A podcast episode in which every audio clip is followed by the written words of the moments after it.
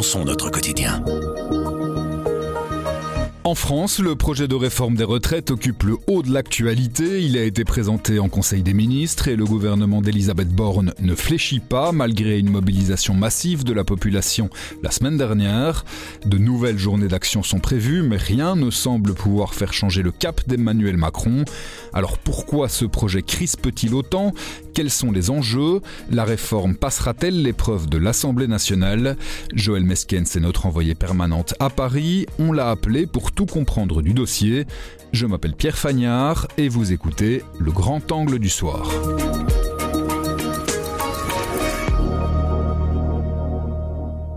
Bonjour Joël. Bonjour Pierre. Que se passe-t-il autour de la réforme des retraites en France? Euh, C'est une question évidemment très vaste. Il se passe un, un, grand test à la fois politique, social et parlementaire autour de cette réforme. Un test politique parce que pour le quinquennat d'Emmanuel Macron, il s'agit de voir s'il est en capacité de réformer malgré le fait qu'il n'a à l'Assemblée nationale maintenant qu'une majorité euh, relative. Un test social aussi puisque euh, pour les syndicats, il s'agit de voir si ils arrivent à faire plier le gouvernement, à le faire reculer ou à tout le moins à amender le projet du gouvernement. Et puis un test parlementaire, je l'ai dit, puisque ce sera aussi une épreuve, une épreuve difficile à l'Assemblée nationale où il faudra voir si les troupes d'Emmanuel Macron parviennent à avoir du renfort pour voter euh, cette, euh, cette réforme, le renfort de la droite, ou s'il faudra une nouvelle fois passer par la procédure du passage en force, comme on l'appelle ici, celle du fameux article 49.3 de la Constitution qui permet d'adopter un texte sans, euh, sans vote, à condition bien sûr qu'il soit suivi par euh, une motion de censure de, de, de l'opposition. Pour bien comprendre dans quel contexte politique on se place,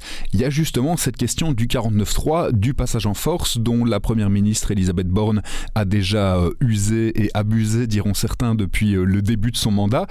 C'est ça qui cristallise aussi les tensions? Oh, Pas seulement. Hein. C'est vrai que ça rend le contexte plus difficile, plus électrique depuis effectivement la nomination d'Elisabeth Borne à Matignon, elle a déjà utilisé dix fois le 49.3, donc forcément, ça n'amène pas de sérénité euh, dans l'hémicycle, même si, encore une fois, c'est une procédure tout à fait constitutionnelle et tout à fait légale, mais ce fameux article n'a pas bonne réputation. Mais intrinsèquement, réformer les retraites, ça n'a jamais été euh, simple en France. Qu'on se souvienne des grands mouvements sociaux en 1995, à l'époque d'Alain Juppé, sous, sous, Jacques Chirac, ou d'autres réformes qui ont été faites ensuite euh, sous Sarkozy, par exemple, ça a toujours été extrêmement compliqué de réformer les retraites en France pour un tas de raisons. Et euh, même déjà sous le premier mandat d'Emmanuel Macron, il avait déjà tenté de réformer le système de retraite. Euh, c'était juste avant la crise sanitaire. Il avait dû finalement abandonner cette, cette réforme qui n'était d'ailleurs pas la même sous prétexte de la crise sanitaire, mais elle avait donné lieu, cette réforme-là, à beaucoup, beaucoup de contestations aussi à l'époque. Si on s'attache au factuel, il y a quoi très concrètement dans cette réforme? C'est quoi le plan d'Emmanuel Macron pour les retraites, les pensions Français Eh bien, pour l'instant, en fait, l'âge de départ à la pension en France, c'est 62 ans.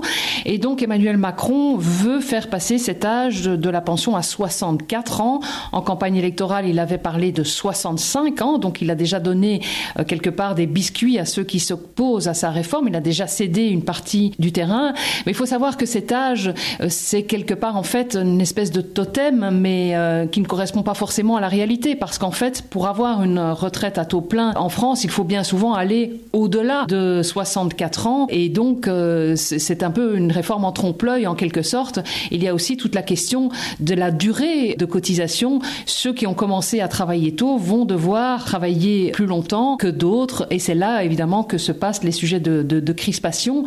Il y a aussi le fait que, en fin de compte, les, les, entreprises utilisent très peu de seniors. Donc, tout ça est un peu, encore une fois, un trompe-l'œil. Il y a un gros problème au niveau de l'emploi des seniors en France, de sous-occupation de l'emploi des seniors et le gouvernement donc a envisagé d'obliger les entreprises ou en tout cas pour l'instant de les inciter peut-être dans un deuxième temps de les obliger à publier un baromètre de l'emploi des seniors pour les inciter donc euh, à employer davantage de personnel senior. Si on prend les arguments des uns et des autres, du côté de la majorité, c'est une question de soutenabilité des finances publiques? Oui, tout à fait. Du système en tout cas de retraite par répartition qui est menacé évidemment comme partout ailleurs par la question de l'allongement de la durée de la vie. Et il y a ce qu'on appelle en France un conseil d'orientation des retraites. C'est un groupe d'experts, en fait, qui font des études régulières sur des projections, donc, euh, pour l'état de santé financière du système.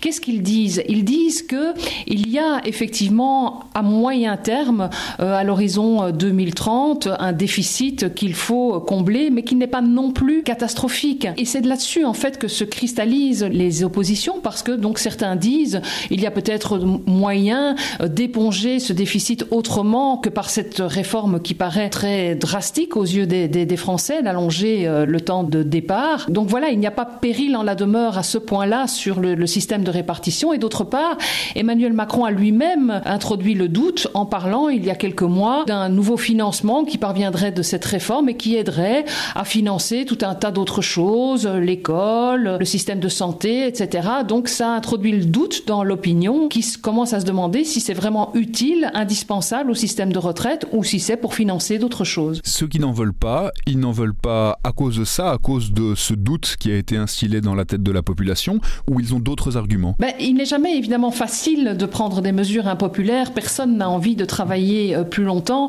et je dirais peut-être même moins en France qu'ailleurs, où on note depuis euh, des années, et même ça s'est fortement accéléré ces derniers mois, une évolution du rapport au travail qui est très importante. On note qu'il y a vraiment, on a appelé ça la grande flemme d'ailleurs, il y a des études très approfondies qui ont été faites là-dessus. Donc particulièrement la jeune génération ne considère plus le travail comme une référence, comme, euh, comme autrefois, comme l'alpha et l'oméga de, de, la vie. Donc on veut aussi avoir une vie à côté. Et donc euh, évidemment cette réforme des retraites vient s'entrechoquer avec cette euh, volonté-là. Donc on veut d'autant moins travailler plus longtemps qu'on accorde plus autant d'importance qu'avant à la question du travail. L'opposition à ce projet, elle se matérialise aussi dans la rue.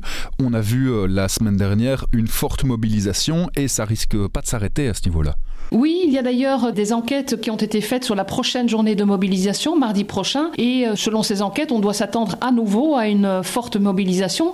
L'opposition d'ailleurs à cette réforme des retraites n'a cessé d'augmenter ces dernières semaines, preuve que le gouvernement a beaucoup de peine à convaincre. Donc la semaine dernière, on a eu entre 1 million et 2 millions, selon les chiffres, selon les sources, euh, de manifestants dans la rue. C'est très important, euh, surtout dans le contexte actuel d'inflation record, parce que c'est difficile de faire grève, c'est difficile difficile de se déplacer, surtout quand il n'y a pas de moyens de transport.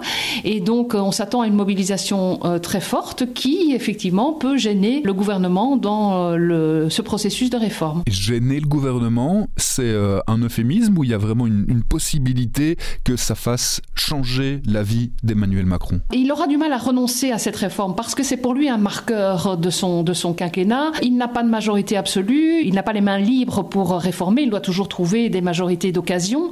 Et euh, donc, il ne peut pas apparaître, surtout en début de mandat, alors qu'il lui reste quatre ans à présider la France, il ne peut pas apparaître comme ce président euh, immobile qu'a été d'une certaine façon Jacques Chirac, empêché par la, cohabitation. Il lui faut malgré tout avoir euh, décroché des totems, des trophées, et cette réforme des retraites en est un pour lui qui se veut euh, transformateur. Vous vous souvenez que avant sa campagne électorale de 2017, il avait écrit un livre qui s'appelait Révolution, donc il avait vraiment l'ambition de transformer la France, et c'est ça qui maintenant euh, est mis à l'épreuve, cette capacité de transformer euh, la France. Maintenant, il faudra voir s'il y parvient. Euh, ce ne sera pas forcément une mince affaire. Au niveau du calendrier, le projet de réforme il a été présenté en Conseil des ministres. Il doit encore passer devant l'Assemblée nationale. Il y a encore combien d'étapes devant lui? Alors, il faut savoir que le gouvernement a été assez habile en choisissant une procédure particulière pour faire adopter cette réforme. C'est un peu technique, mais c'est un article spécifique de la Constitution, en fait, qui permet un examen accéléré de la réforme au, Parlement, c'est-à-dire qu'il y a 50 jours disponibles à la fois à l'Assemblée nationale et au Sénat pour voter euh, cette, euh, cette réforme. Si au terme de ces 50 jours, il n'y a pas de vote majoritaire, à ce moment-là, euh, le gouvernement peut prendre des ordonnances pour que la réforme soit, soit effective. Donc il y a un balisage assez habile dans le sens où il y aura un débat au Parlement, mais qui ne pourra pas être suspendu à une une obstruction parlementaire phénoménale de l'opposition qui voudrait à tout prix bloquer le texte en proposant des milliers d'amendements, comme cela s'est déjà vu dans le passé pour d'autres réformes dont l'opposition ne voulait pas. On l'a dit, Emmanuel Macron, il a une majorité relative, ça veut dire qu'il doit trouver des soutiens au cas par cas. Là, sur ce dossier-là, s'il pourrait se tourner vers quel groupe politique? Alors il s'est déjà tourné euh, vers la droite, mais justement les, les, choses tournent un peu vinaigre parce qu'il a eu l'accord du nouveau euh, chef de file des Républicains, Éric Ciotti, qui a, moyennant quelques amendements à la réforme, donné quitus pour cette réforme. Donc il a dit que ses troupes allaient voter. Il y a 62 députés sur 577 à l'Assemblée qui sont de droite. Donc ça procurerait le renfort suffisant théoriquement pour Emmanuel Macron pour faire voter cette réforme. Éric Ciotti a donc topé avec le, gouvernement. Euh, et il a marqué son accord. Mais, mais maintenant, une partie de ses troupes se rebelle et n'est pas euh, disposée à voter euh, ce texte. Il y a déjà une quinzaine de députés de droite qui rechignent. Et du coup, sachant qu'en plus, il y a au sein de la majorité macroniste elle-même des doutes qui s'expriment, il n'est plus du tout sûr qu'Emmanuel Macron ait une majorité pour, pour, pour voter ce texte. Il aurait à ce moment-là recours obligé à ce fameux article 49.3 si impopulaire. Ça veut dire que c'est encore un sujet qui risque de diviser la France. Ça va pas euh, se régler dans les dix jours. Ah non, non, très certainement. Euh, les retraites, encore une fois, c'est un sujet qui est très épineux en France et ce sera sans doute pas euh, la dernière réforme de ce style dans les années à venir. Vous savez, c'est vraiment un serpent de mer. Déjà, sous Michel Rocard, Michel Rocard disait, avec les retraites, il y a moyen de faire exploser n'importe quel gouvernement. On verra si c'est le cas cette fois-ci, mais en tout cas, c'est sûr, c'est pas une réforme anodine. Le Rassemblement national de Marine Le Pen, il se positionne comment vis-à-vis -vis de cette réforme? De façon extrêmement euh, habile, il faut bien le dire. Marine Le Pen et ses troupes sont très opposées à cette réforme des, des retraites. Elle a longtemps défendu d'ailleurs euh, le retour de la retraite à, à 60 ans. Mais assez habilement, elle ne s'associe pas aux cortèges syndicaux où elle, elle n'est d'ailleurs pas, pas la bienvenue. Et donc, elle a cet avantage, on va dire, aux yeux de, de l'opinion publique et aux yeux de son électorat qui pourrait grossir, d'être à la fois euh, sur une vague très populaire, puisque la majorité de l'opinion française, à deux tiers, les Français sont opposés à cette réforme, donc elle va dans le sens de, de l'opinion et en même temps elle ne va pas dans le sens du désordre. Elle n'incarne pas le chaos puisque elle ne manifeste pas euh, dans la rue, elle ne soutient pas spécialement les grèves syndicales, etc. Et donc elle apparaît comme à la fois opposée à cette réforme, donc populaire, et en même temps euh, elle incarne euh, le parti de l'ordre, ce qui lui fait deux atouts et au final il est à craindre qu'effectivement le Rassemblement national soit le grand gagnant de cette, de cette séquence de la réforme des retraites. Merci beaucoup Joël. Merci Pierre.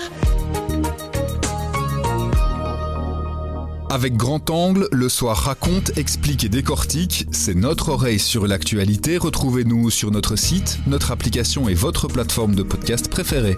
À bientôt.